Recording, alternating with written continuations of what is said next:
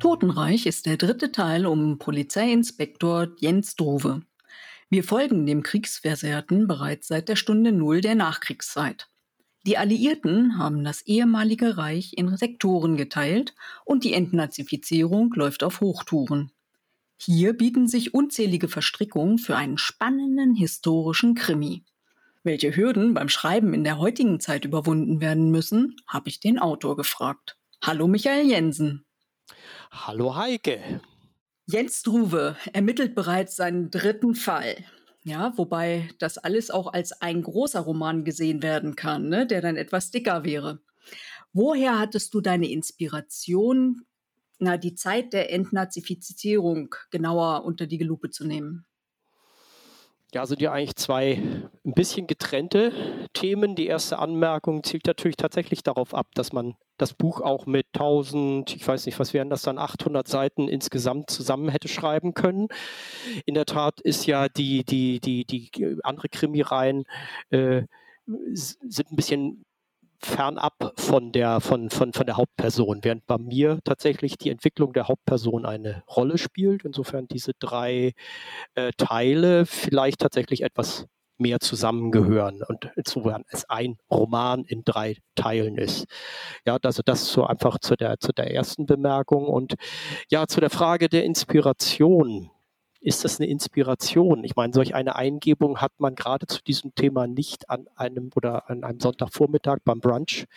Eigentlich ist das äh, ein Ergebnis, diese Inspiration, ein Ergebnis von, von, von 35 Jahren ja, Erfahrung oder im Leben sein. Also es hat mich schon seit, seit der Schulzeit interessiert, äh, zu dem Thema zu arbeiten. Ähm, und es ist auch ein bisschen was eher zu, von, der, von der Leidenschaft geworden, einer Passion, ja, und nicht so sehr einer Inspiration. Und man muss auch sagen, eine Leidenschaft, die vielleicht auch Leiden manchmal schafft, wenn man sich mit dem Thema 45 oder auch der Zeit davor, der Zeit danach beschäftigt. Ja, also von daher Inspiration würde ich immer sagen, vor allem zu klären, wie hätte ich mich verhalten, wenn ich in dieser Zeit gelebt hätte wie ist es überhaupt dazu gekommen? Es ist so einfach für unser einen zu sagen, äh, ja, das hätten doch man, hätte man doch verhindern müssen. Unsere Großelterngeneration beispielsweise. Ja, warum hat die nicht eingegriffen? Wie konnte man einen Hitler zulassen? Wie konnte man den Krieg zulassen, den zweiten innerhalb kurzer Zeit? Das sind so die Fragen, die mich angetrieben haben und, naja, inspiriert. Ja, also hattest du auch gar nicht, also du hattest im Prinzip diese 35 Jahre Recherche vor dir, ja, und nicht extra explizit jetzt für diese drei Teile. Ja, also sagen wir mal so, natürlich die Recherche zu der Figur, die mir dann irgendwann eingefallen ist, die ist da gewesen. Aber äh, letztlich ist das Interesse an der Zeit, äh, gerade zwischen, sagen wir mal, 38, 39 und, und 1950 dieser Zeit um den Krieg herum, äh, das ist schon ganz, ganz lange da gewesen, ja. Ja, und wie, wenn du jetzt darüber schreibst und ähm, dann schreibst du natürlich auch von diesen Kriegstreibern. Wie gelangst du in deren Köpfe, damit du das plausibel darlegen kannst? Selbst wenn wir sehr viele Kriegstreiber haben, heißt das ja noch lange nicht, dass es dann zu einem Krieg kommen muss, wenn nicht auch die unteren Chargen, also die zweite Reihe, die dritte Reihe, die vierte Reihe mitmacht, ja, bis hin dann auch zum allerletzten. Äh, und genau das ist ja durchaus das, was mich dann interessiert. Ich wäre vielleicht auch zu der Zeit Arzt gewesen oder vielleicht wäre ich irgendwie in der Verwaltung tätig gewesen, wie auch immer. Ja, sicherlich nicht ganz oben. Und wie hätte ich reagiert? Hätte ich einfach gesagt, ja, ich mache mit, ja, das stimmt, das ist alles in Ordnung. Insofern muss man versuchen, von der unteren Ebene, von unseren Ebenen, darf ich einfach mal sagen, von unterer, mittlerer Ebene äh, nach oben zu kommen. Ich bin nicht im Kopf eines Hitlers oder eines Görings, aber ich glaube, äh, wenn wir jetzt mal davon ausgehen, dass das nicht äh, völlig vom Mars kommende grüne Männchen waren, sondern auch in gewisser Weise Menschen, dann haben die ja auch ihre Gedanken gut gehabt. Auch äh, die müssen einen Input gehabt haben. Und ich glaube, wir nähern uns dem besser an, wenn wir von unserer Position aus heraufdenken und dann sagen, wie konnte es sein? Denn die Kriegstreiber alleine macht noch nicht den Krieg, wie gesagt. Genau. Und das kam auch in deinem Roman halt relativ gut raus. Ähm, diese Frage, waren jetzt die Soldaten, die geschossen haben, schuldig oder eben die, die gesagt haben, hier los schieß, also die Befehlsgeber? Äh, ja, es ist ja die Frage, ist ein Soldat, der einen Befehl befolgt, schon mal automatisch ein Mörder? Das ist ja durchaus etwas, was, gut, vielleicht unser einer kennt das auch noch, die Diskussion der 70er, 80er Jahre im Zusammenhang mit der Kriegsdienstverweigerung, mit Pershing II, diesen Bonner Demonstrationen 85. Ja, äh, da gab es ja noch, wie hieß ja noch, der Reagan und, und, und. Dass wir dann überlegt haben, darf man eigentlich Soldaten, die zum Beispiel in der Bundeswehr tätig sind, darf man die dann als potenzielle Mörder bezeichnen? Ja, oder müsste man jetzt jeden Wehrmachtssoldaten als Mörder bezeichnen? Das ist sehr schwierig und da würde ich jetzt auch erstmal keine Antwort geben wollen. Was auf jeden Fall äh, klar ist, Mörder sind die, die sich an diesen zusätzlichen Aktionen im Hinterland, ja, die sich an Aktionen gegenüber ja, man muss sagen, Nicht-Kombatanten, so ist ja der Fachbegriff, also nicht kämpfenden Truppen beteiligt hatten in den Dörfern, dass die Verbrecher waren, dass das auch zum Teil Mörder waren. Die haben sich schuldig gemacht. Ja, und äh, da wird dann, und da sieht man auch ein Problem, das ich, dem ich mich immer wieder stelle, eine Frage, es gibt keinen sauberen Krieg. Das ist eine Illusion, der wir uns gerne hingeben.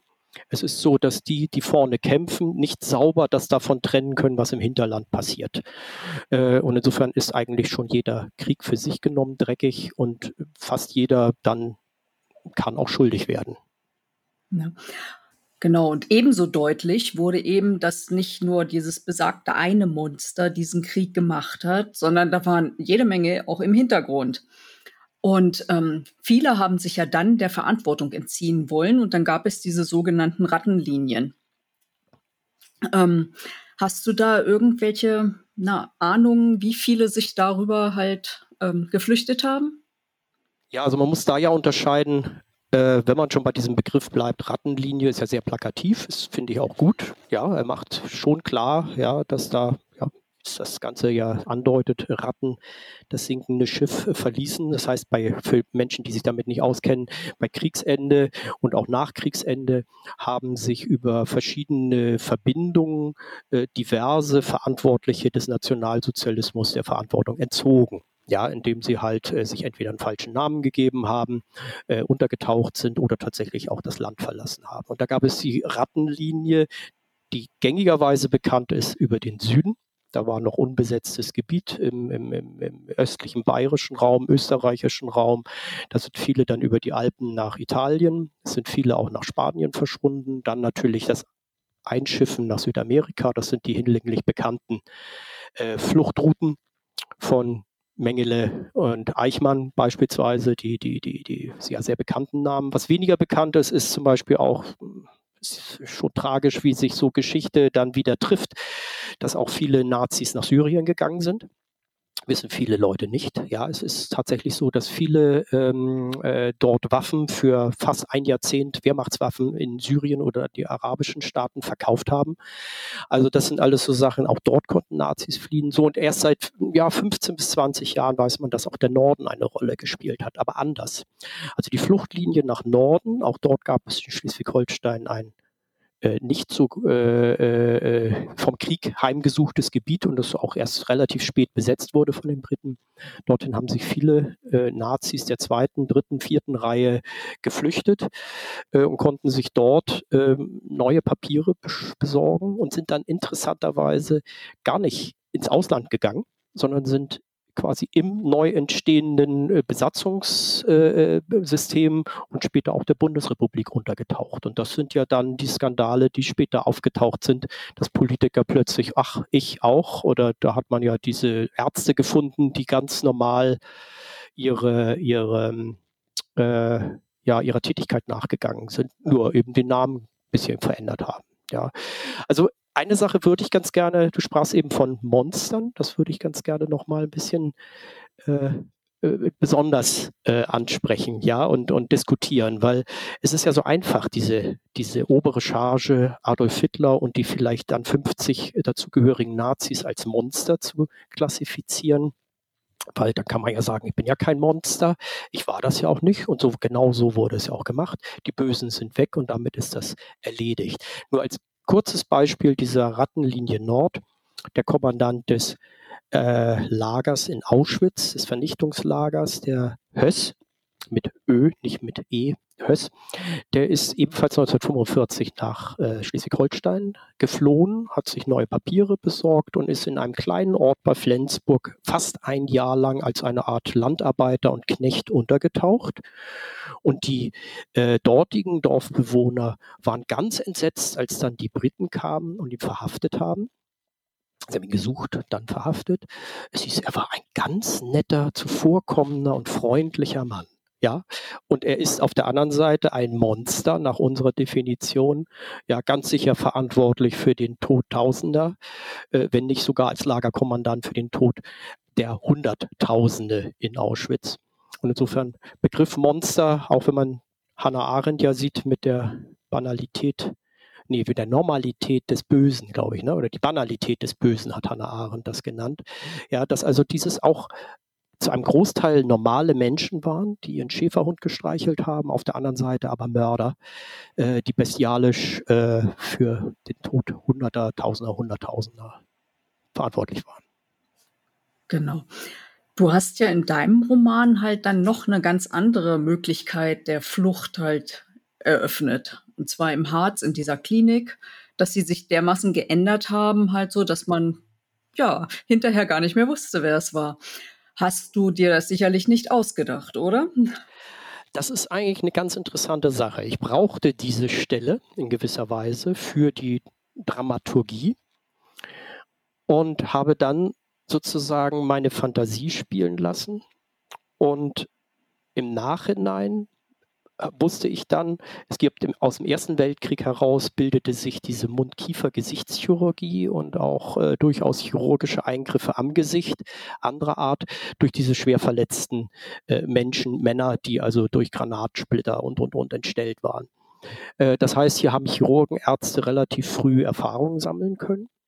Und zu meinem Erstaunen ist es so, dass es tatsächlich viele Hinweise dafür gibt, dass es im Zweiten Weltkrieg nicht anders war. Leider auch im Zusammenhang mit Menschenversuchen in den KZs.